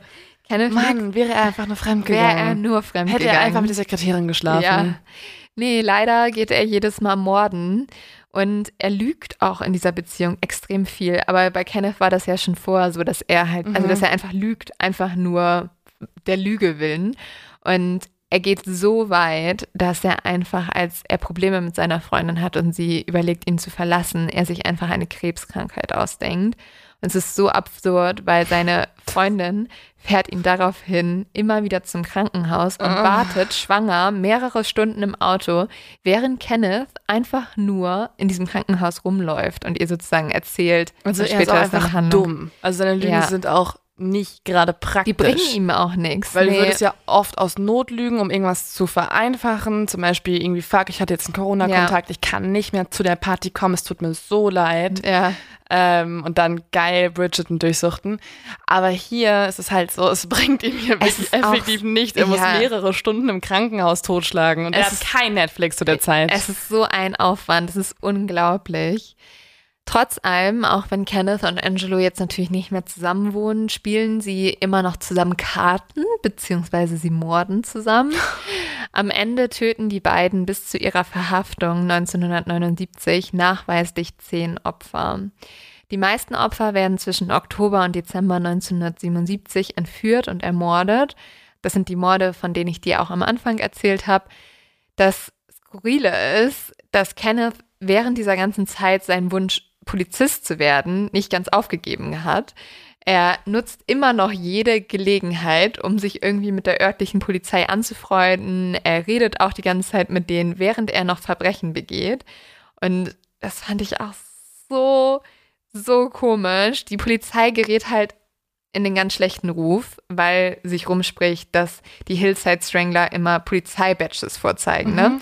Deswegen starten sie so ein Programm, wo sie immer wieder Zivilisten mitnehmen bei sich im Polizeiauto, um halt Zivilisten und der Bevölkerung zu zeigen, dass sie gar nicht so ah. schlimm sind und damit auch die Bevölkerung ihnen halt so Fragen stellen kann. Ne? Und Kenneth nimmt einfach einmal an diesem Programm teil, fährt mit Polizisten durch die Stadt und stellt ihnen auch alle möglichen Fragen zu den Hillside Stranglers. Und er sitzt halt im Auto. Oh. Es, es, ist so ja. wie, also das ist so wie, es gibt ein Problem, aber um es, also man müsste es eigentlich an der Wurzel bekämpfen, also ja. die Mörder fangen, damit es, damit die Angst in der Bevölkerung nachlässt. Aber nein, die Wurzel darf weiter wachsen und sie gehen wirklich nur zu, zur Blüte und ja. bekämpfen da irgendwas und machen dann so ein Programm, um ja, also das ist halt wirklich so absurd, Leute mitzunehmen im Auto, um die Angst vor dem Serienmörder, der dich mitnehmen möchte, ja, zu verringern. Ja, aber die Angst vor der Polizei, weil halt voll viele Leute dann gedacht hätten, die Polizei ja, wäre irgendwie schlimm. Ja, aber ist, vielleicht einfach die Leute fangen. Ja, einfach die fangen, mit denen du im Auto sitzt. Die Zeit darauf verwenden, das dass Leute nicht mehr sterben müssen, anstatt solche Programme durchzuführen. Und noch eine Erklärung zu den Sachen, die ich euch vorhin erzählt habe. Es gab ja so eine kleine Mordpause, ne? Wo kurz keine, also zwei Monate nichts passiert ist. Ja, wo wahrscheinlich einfach im Ausland, also im anderen Bundesstaaten gemordet wurde. Nicht ganz. Hm. Angelos Mutter war schwer krank. Die Mutter, Ach. die er nur die Schlampe genannt hat. Ah, ja. Aber, und das finde ich so absurd, das erinnert mich an so einen italienischen Mafia-Film, ne? Mhm. Egal was, Trotzdem ist Mama super wichtig. Ah, er ja, kümmert ja. sich dann nämlich zwei Monate um seine Mutter und kann deswegen nicht morden. Und im Nachhinein bin ich der Mutter fast ein bisschen dankbar, dass sie krank oh, geworden ja. ist, weil wahrscheinlich. Hat das andere Leuten das Leben gerettet? Ja, wahrscheinlich, ja. Boah. Und dann hören ja die Morde im Dezember tatsächlich komplett auf. Und da ist jetzt natürlich die Frage, warum. Das liegt an dem letzten Mord, den die beiden zusammen begangen haben. Und anscheinend soll Kenneth da so unüberlegt einfach eine Frau im Polsterladen von Angelo überfallen haben und sie auch direkt dort ermordet haben, dass Angelo super sauer war, weil die Tat halt viel zu riskant war. Ja, also wahrscheinlich ist Kenneth dann derjenige, der jetzt so eine krasse Sucht entwickelt. Ja. Und diesen Trieb nicht mehr unter Kontrolle ja. hat. Und einfach, also das zeigt es ja, ne? Wenn du einfach im Laden ja. eine, eine Einkäuferin, eine Kundin ermordest, ja, ich stelle mir das so genau. vor, als wenn das irgendwie so ein Junkie ist, der jetzt irgendwie an seine nächste Dosis kommen ja. muss und das ist halt dann dementsprechend diese Kundin, die muss er sich jetzt halt nehmen. Ja, und Angelo merkt halt dann, ja, er hat Kenneth überhaupt nicht mehr unter Kontrolle und wenn es halt so weitergeht, werden die beiden sehr schnell gefasst werden. Mhm. Und deswegen soll er eine Waffe aus seinem Büro geholt haben und Kenneth gedroht haben, er wird entweder jetzt sofort den Bundesstaat verlassen oder Angelo selbst wird ihn töten. Ja. Angelo ist nämlich auch unglaublich wütend, weil Kenneth hat ihm auch noch erzählt, dass er ja die ganze Zeit mit der Polizei chillt und ähm, auch mit denen schon ein, zweimal gesprochen hätte über die Hillside-Killer. Und da sagt Angelo natürlich auch, hä, bist du bescheuert? Was habe ich dir beigebracht, ja, Sohn? so werden wir halt total gefasst. Und so kommt es. Aber auch geil, dass er das Problem einfach weghaben möchte. Ja. Also er will ihn nicht irgendwie anzeigen oder irgendwie. Nee, ähm, weil dann wäre er selber genau, auch. Ja. ja, aber er soll nicht stoppen, ist einfach nur woanders weitermachen, ja. halt nicht dort. Genau, weil er denkt halt natürlich, dass wenn er in einen anderen Bundesstaat geht, dass die Polizei das nicht verbindet. Mhm, was ja auch oft der Fall war. Ja, was auch oft der Fall war. Und tatsächlich kommt es halt so, dass Kenneth und Angelo sich trennen Und Angelo hatte ja auch recht. Also, als er mit Kenneth zusammengearbeitet hat, wurden die ja nie gefasst, weil er immer Mhm. aufgepasst hat. Und jetzt passieren aber ja diese zwei Morde. Und die, An den College-Studentinnen. jetzt passieren aber diese zwei Morde an diesem College, wo Kenneth auch noch arbeitet. In Washington. Ja, das ist nämlich super dumm, weil an diesem College, wo jetzt zwei junge Frauen umgebracht werden, ist Kenneth der Sicherheitsbeamte. Und das fliegt natürlich auf. Und er hat jetzt nicht mehr Angelo, der ihn kontrolliert und sagt, ja, pass auf, du darfst keine DNA hinterlassen. Und weil er jetzt diese Kontrollinstanz nicht mehr hat, weil sie nicht mehr als Paar zusammenarbeiten, fliegt Kenneth auf und damit gleichzeitig auch Angelo.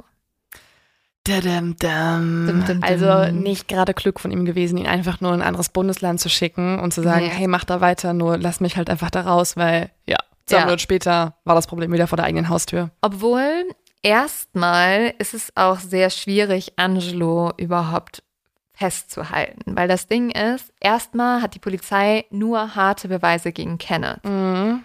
Die einzige Art und Weise, wie sie, wie sie jetzt Angelo auch festnehmen können, ist, wenn Kenneth gegen Angelo aussagt. Das tut er auch zuerst. Das Problem ist, Kenneth nimmt sich sehr schnell einen Anwalt. Und dieser Anwalt setzt sich jetzt mit Kenneth zusammen und erklärt ihm sehr deutlich, dass zum einen Angelo in Gefahr ist, wenn er für schuldig gesprochen wird, und zum Zweiten, dass wenn Kenneth verurteilt wird, er die Todesstrafe kriegt, und zwar wird er gehängt werden. Und der Anwalt erklärt jetzt ihm auch so ganz genau, das passiert, wenn du gehängt wirst. Das ist so schrecklich, weil ganz oft sind die Leute gar nicht zuerst tot. Und dann soll der Anwalt halt ihm so mehr oder weniger gesagt haben, ja, wenn du nicht willst, dass das passiert, musst du eine Lösung finden. Ja, manche Verteidiger sind vielleicht auch nicht ganz so moralische Vorbilder. Ja, vielleicht nicht. Und diese Lösung für Kenneth, nicht die Todesstrafe zu kriegen und damit auch nicht Angelo mit reinzuziehen, ist in den 80er Jahren, ja, wir können sagen, so ein bisschen der heiße Shit, um als Serienkiller für unzurechnungsfähig gesprochen zu werden, nämlich eine multiple Persönlichkeitsstörung. Ah, okay, also er findet jetzt eine psychische Krankheit, die ihn als schuldunfähig erstmal vor Gericht dastehen Ja. lassen würde. Ähm, das Ding ist nämlich, in den 80er Jahren wurde diese multiple Persönlichkeit das erste Mal auch in Forschungspapieren erwähnt und alle fanden das unglaublich interessant, übrigens auch Psychiater, deswegen wollten die das auch unbedingt erforschen und auch das öffentliche Interesse war sehr, sehr hoch. Und tatsächlich gibt es ja Forschungen, die sich damit befassen und nach diesen Forschungen kann es halt sein, dass wenn ein Mensch zum Beispiel früher ein schweres Trauma erlebt hat, wie jetzt eine Vergewaltigung oder Missbrauch, dann kann das dazu führen, dass sich die Persönlichkeit aufspaltet, um sich halt selber zu schützen. Und oft haben diese Persönlichkeiten dann auch ein anderes Alter oder unterscheiden sich zumindest krass voneinander, damit die halt einander schützen können. Aber wenn das der Fall wäre jetzt bei Kenneth, dann wäre das ja höchstwahrscheinlich schon mal aufgefallen vorher. Ja, bisher ist das aber noch nie aufgefallen. Und Kenneth fängt jetzt auch an, sich im Gefängnis sehr intensiv mit multiplen Persönlichkeitsstörungen auseinanderzusetzen. Er guckt zum Beispiel Filme darüber, er bestellt sich Bücher dazu. Und als die Polizei dann auch bei ihm sein Zuhause durchsucht, finden sie auch mehrere Psychologiebücher, die sich mit Serienmördern und auch multiplen Persönlichkeiten auseinandersetzen. Und später werden sie in den Verhören merken, dass er einfach eins zu eins da Sachen rausnimmt. Also so wie, Ah, okay. ah ja, da habe ich gelesen, das macht man dann, dann mache ich es jetzt genauso. Also er hat sich sozusagen vorbereitet. Er deutet an, dass er eine multiple Persönlichkeitsstörung haben könnte und er sagt auch, dass er selber, also Kenneth, keins der Verbrechen begangen hat, sondern, das hat deinen Namen wahrscheinlich. Ne? sondern Steve Walker. Und Steve ist das absolute Böse und Kenneth, Kenneth ist wirklich ein extrem lieber Familienvater, der gar nichts Schlimmes macht und nur nett ist. Und ähm, dann redet die Polizei halt so mit Steve, bitte meine Anführungszeichen bedenken. Und da behauptet dann halt die angeblich zweite Persönlichkeit, dass er die Morde nur begangen hätte, um Kenneth zu schützen, weil bei jeder Frau hätte er an die Mutter gedacht und eigentlich würde er immer die Mutter umbringen. Obwohl, aber Steve ist ja super reflektiert, weil wahrscheinlich ist das ja wirklich ein. Es ist ja eins Ein zu eins, Motiv. warum Kenneth getötet hätte. Also ist schon mal gut, weil dann wissen wir zumindest jetzt Kenneth Motiv. Mhm. Er wird dann auch gefragt, ja, warum er Frauen so hassen würde. Und dann sagt er einfach nur, Frauen sind schlecht. Okay. Ja, also das, das, das ist einfach genau das, was man wahrscheinlich wird, wirklich dann später irgendwann deuten würde, halt durch seine Kindheitserfahrung, ja. Durch seine Mutterfigur und so weiter, dass dann echt so ein, so ein Hass auf Frauen dadurch entstanden ist. Aber dass das Steve nur denkt und Kenneth eigentlich Frauen mega cool findet, ist ein bisschen unrealistisch. Ja. Kenneth wird dann aber von sechs Psychologen untersucht, weil die wollen sicher gehen, dass, ähm, ja, die wollen es wirklich prüfen, ob das stimmt. Das Problem ist so ein bisschen, dass auch die ganzen Psychologen das halt mega spannend finden und das damals als Psychologe war es so auch der heiße Shit, halt jemanden zu finden, der eine multiple Persönlichkeitsstörung hat. Ja, und wenn es gerade erst entwickelt wird, ja. hast du ja noch gar nicht so viel Informationen darüber. Ja. Das heißt, du weißt auch gar nicht genau aus Erfahrung, das ist jetzt gerade ja. eine wahre psychische Störung oder das ist auch nur ein Narzisst oder ein Lügner, ein Psychopath, der das alles vorgibt zu sein. Ja. Also du brauchst ja unfassbar viel Erfahrung mit der Krankheit, um sie überhaupt erstmal sehen zu können, anderen Menschen. Der letzte Psychologe kann dann aber ganz klar aufzeigen, dass Kenneth lügt. Und zwar hat er auch verschiedene Gründe, warum. Mhm. Erstens ändert Kenneth auf einmal seine Persönlichkeiten, als der Psychologe ihm sagt, dass Menschen, die an einer multiplen Persönlichkeitsstörung leiden, meistens drei oder mehr Persönlichkeiten haben. Und dann sagt Kenneth auf einmal, ach so, ja, es gibt ja noch Bill. Habe ich euch ganz vergessen, von Bill zu erzählen. Also er ändert auf einmal seine komplette Krankheit. also es hört sich jetzt dumm an, aber ich stelle es mir auch ein bisschen lustig vor. Also ja. das, du musst ja auch mega kreativ sein, du brauchst mehrere Namen. Ja. Die müssen alle irgendwie für sich stehen als mm. Persönlichkeit. Ja, aber da ist das große Problem, so kreativ ist Kenneth nämlich ja. gar nicht. Und das ist dann schon. Der nächste jetzt, ist Will. Das ist nämlich der, das große Problem. Seine Persönlichkeiten ähneln sich alle extrem. Mhm. Also der mhm. einzige, also es sind drei Typen im gleichen Alter, mhm. die auch sich super ähnlich sind, mit dem einzigen Unterschied, dass einer von ihnen angeblich ein Mörder ist. Ah. Und ich habe ja vorhin schon erzählt, bei multiplen Persönlichkeiten ist das eher so, dass es verschiedene Altersklassen genau, sind, ja. teilweise verschiedene Geschlechter und auch wirklich extrem unterschiedlich vom Verhalten. Oder auch von der Art, wie man ja. spricht, wie man schreibt. Ja, das macht er schon so ein bisschen. Also wenn er Steve macht, dann spricht er einfach so in so einem richtig so wie so ein Mafia-Typ so. Also er macht einfach so, ja, also ich hasse Frauen, so, weißt du, und dann, dann oh. redet er als Kenneth und ist so, ja, also ich hasse Frauen und du bist so, das, nee, es ist immer noch die gleiche Person. Und dann findet die Polizei auch noch raus, dass Steve Walker gar nicht eine zweite Persönlichkeit ist, sondern er hat den Namen geklaut von einem alten Bekannten, mit dem er studiert hat. Ah. Also da merkt man richtig, dass er überlegt mhm. hat, ah, welchen Namen könnte ich benutzen. Und Bill ist sein Nachbar. Genau, wahrscheinlich. Und die, der dritte Punkt, womit Kenneth am Ende wirklich überführt wird, ist, er wird ja immer unter Hypnose gestellt und soll dann und, unter Hypnose soll angeblich seine zweite Persönlichkeit rauskommen. Und dieser Psychologe wendet aber einen Trick an. Er sagt, ihn, er sagt zu Kenneth, stell dir vor, dass dein imaginärer Anwalt gerade im Raum ist. Und jetzt, wie handelst du? Und in mhm. dem Moment gibt Kenneth diesen Anwalt, der gar nicht da ist, den er sich ja angeblich unter der Hypnose vorstellen kann, die Hand. Mhm. Und das machst du unter Hypnose nicht. Und damit kann er beweisen, also unter Hypnose ist es so, dass die Leute sich zwar andere Personen und Objekte vorstellen können, aber sie interagieren normalerweise nicht mit denen. Also versuchen die nicht zu berühren oder so. Also er wollte durch die Hypnose er war beweisen, nicht, nee, er hat geschauspielert. Das, das zeigt halt, dass er, er, gar nicht unter Hypnose war, sondern einfach nur so getan hat. Ja.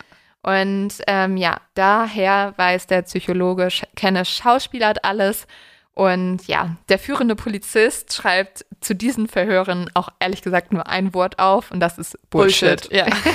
ja, war so klar. War so richtig so, äh, ja, das ist alles Müll, weil anscheinend soll Kenneth auch ganz schrecklich geschauspielert haben und es war total klar, dass er nicht mehrere Persönlichkeiten hat. Mhm. Und so wird die multiple Persönlichkeitsstörung ausgeschlossen und die einzige Chance für Kenneth ist es jetzt, nicht die Todesstrafe zu bekommen, indem er seinen eigenen Cousin verrät. Und das macht er auch. Na klar macht ja. er das.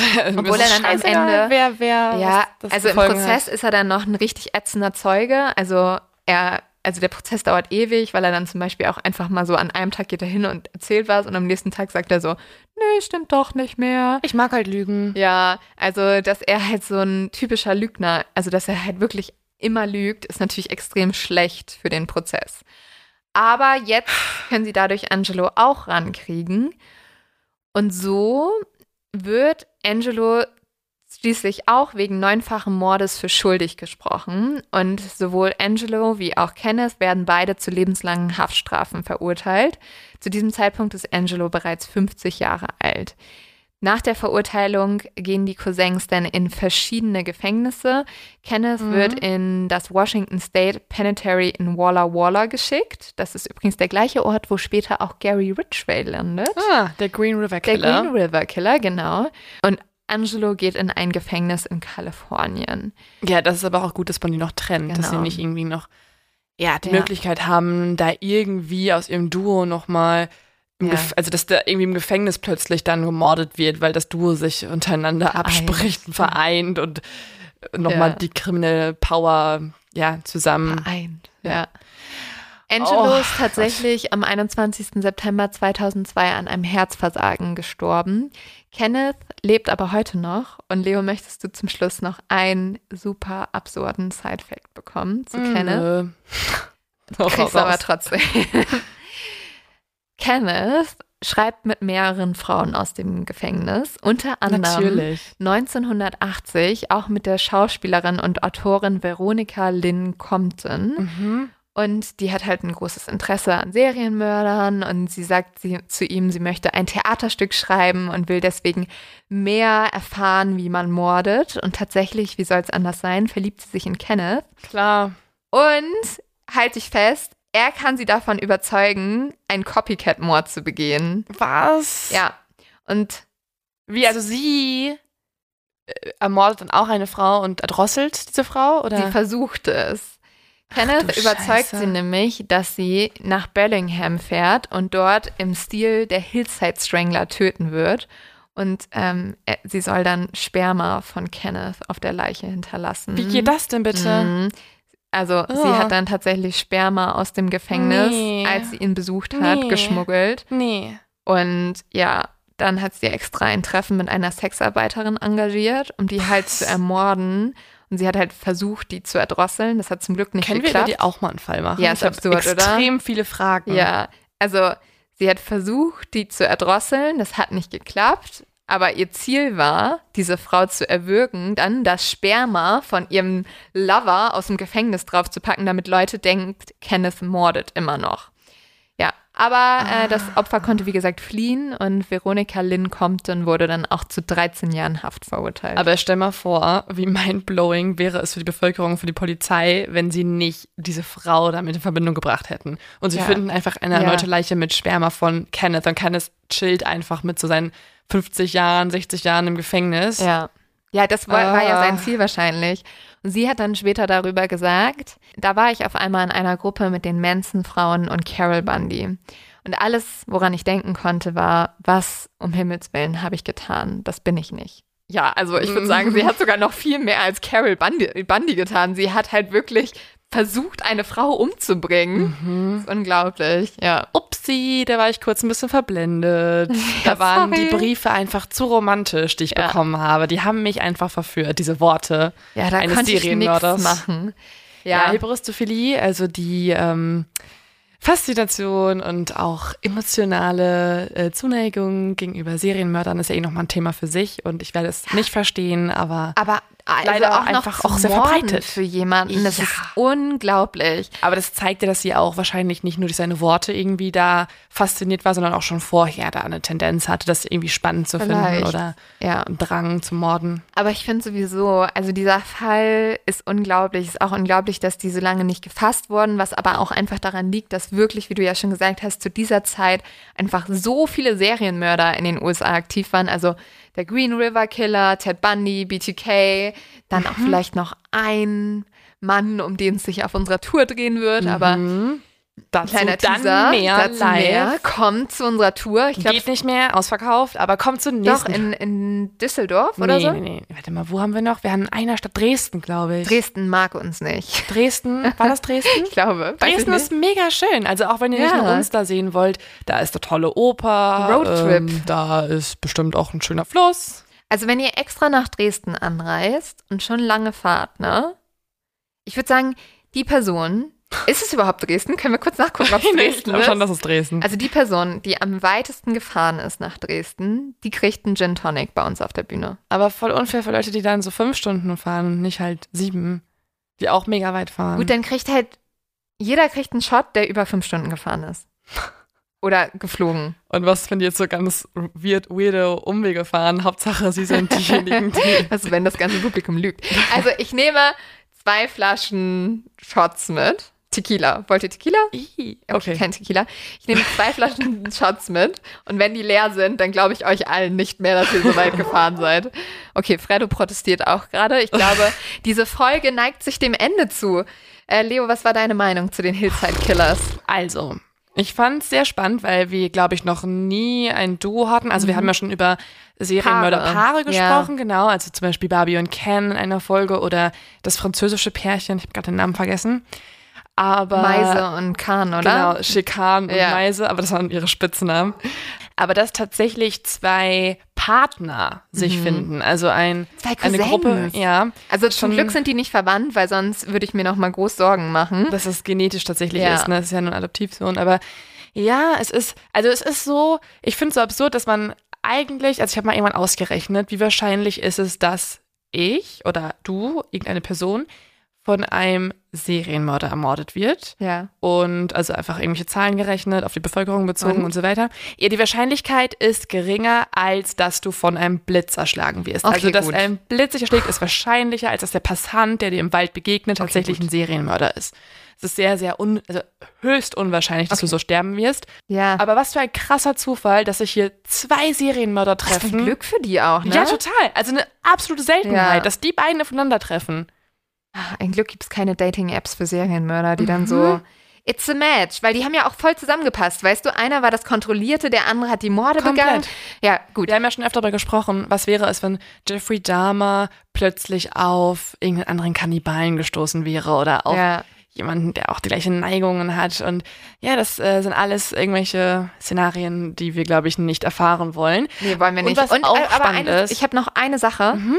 Ich würde sehr gerne auch hier, weil die fanden es ja auch irgendwie so cool, dass sie da die Leute in den Hollywood-Hügeln Mhm. abgelegt haben und so. Ich würde auch hier, wie beim Fliegengittermördern, diesen zwei absoluten Vollidioten gern einen anderen Namen Hast geben. du einen Vorschlag? Jetzt Mother- schon. Fuck, nee, sorry, wir dürfen jetzt nicht die Mutter mit reinziehen. Nein, äh, die Arschloch-Gang. Die- das finde ich viel zu nett. Das hört sich so an wie so eine Junge aus. Das hört sich an wie Ja, so eine Gruppe aus Kids, die manchmal Kaugummis klauen. Aber es muss halt richtig lächerlich Leuten- sein. Es muss ja nicht mehr cool klingen. Vielleicht. Die Arschlochgangs, aber finde ich zu nett. Ich weiß, du meinst. Ja, ja, sie brauchen sowas. Also die kleinen Peniskiller. Äh, wir freuen uns, dass ihr euch diese Folge angehört habt. Hast du noch einen Killer? Äh, einen Killer. Hab ich auch noch. Hast du Ja, noch einen also Killer? der, Leos ähm. Ein Killer-Tipp. Also ich bin, äh, ich habe einen Killer-Teaser, weil tatsächlich gibt Oh. es eine weitere Person, die nicht nur nicht nur der Fall, über den wir auf unserer Live-Tour sprechen, ist eine weitere Verbindung Ah. zu einem Fall, den ich auch gerade recherchiere. Auch diese beiden Leute, gerade Kenneth, hat eine Parallele, denn es wird in einer der nächsten Folgen um Son of Sam gehen. Uh, ja. Ähm, ja, und äh, falls jemand den Fall schon kennt, weiß er, worauf ich mich beziehe. Denn tatsächlich hat auch der Son of Sam, also David Berkowitz, behauptet, er hätte auch eine psychische Störung, was nicht der Fall war. Also auch hier das gleiche, die gleiche Masche, um da irgendwie rauszukommen, nur dass er es noch weiter ausgeschlachtet hat und Bücher schreiben wollte und so weiter und so fort. Aber dazu bald mehr. Und falls ihr euch trotzdem schon mal was dazu angucken möchtet, es gibt eine ähm, Dokumentation auf Netflix über den Son of Sam. Und zwar heißt die The Sons of Sam, A Descent into Darkness. Und auf Deutsch weiß ich es gerade nicht auswendig. Aber ihr findet es auch, wenn ihr das Ja. googelt. Einfach Son of Sam eingeben. Ansonsten ähm, möchte ich einen Leo-Tipp von der letzten Folge revidieren. Also das ist, glaube ich, das erste Mal, dass ich einen Leo-Tipp zurücknehme. Oh, und zwar, Bridgerton 2. Boah, es ist so ätzend. weil sie sich nur anstarren. Okay. Also ich fand die erste Staffel noch gut, weil ich fand es Ja. auch irgendwie, also ich fand erstmal die Passion, die Leidenschaft zwischen den beiden Hauptcharakteren heiß halt, und gut dargestellt und irgendwie Nein, hatte das noch ein bisschen mehr ja. was. Und jetzt in der zweiten Staffel, also es ist diese Handlung.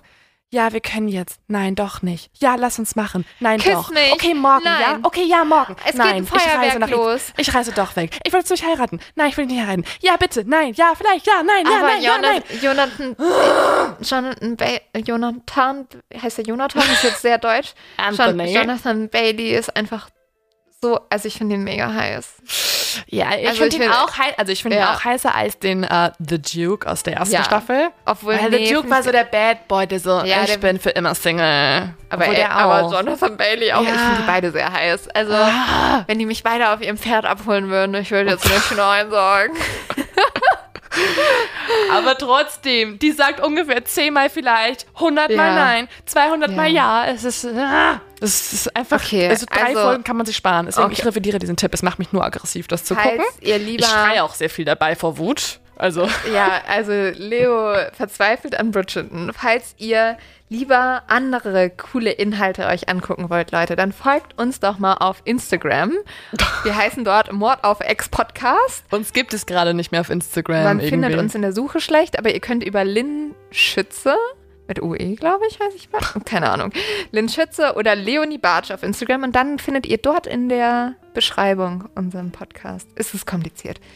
Aber Ihr findet es schon Ja, irgendwie. Das kriegen wir alles hin. Wir müssen nur wieder diesen Shadowban wegkriegen, weil, äh, weil Instagram mag nicht so gerne True Crime ja. anscheinend. Aber ähm, da immer. würden wir uns total freuen, wenn ihr uns dort folgt. Und irgendwas wollte ich gerade noch an Eigenwerbung Bewertet machen. uns, das ist auch mal nett von euch Ja. und das bringt uns immer weiter, das ist unsere Währung. Und ansonsten habt eine wunderbare Woche, eine äh, hoffentlich nun erfolgreich abgeschlossene Sportsession. ja, und wenn es euch noch niemand gesagt hat, wir lieben euch. Also Genau, ihr braucht nicht irgendwen umzubringen, um Nee. Bestätigung zu bekommen. Hört Mord of X, wir lieben euch. Ganz, ganz doll. ganz toll. Und Frauen sind ganz toll. Können wir Frauen persönlich sind sagen. Super. Also finden wir mega. Aus eigener Erfahrung finden wir sie gut. Frauen sind manchmal anstrengend, manchmal okay, aber eigentlich ganz nette Geschöpfe. Ich weniger anstrengend als Männer ja, wahrscheinlich. die meiste Zeit. Wir lieben Frauen, wir lieben Männer, wir lieben alle. Und in dem Sinne, wir lieben euch. Adios. Ciao, ciao. Bis nächste Woche.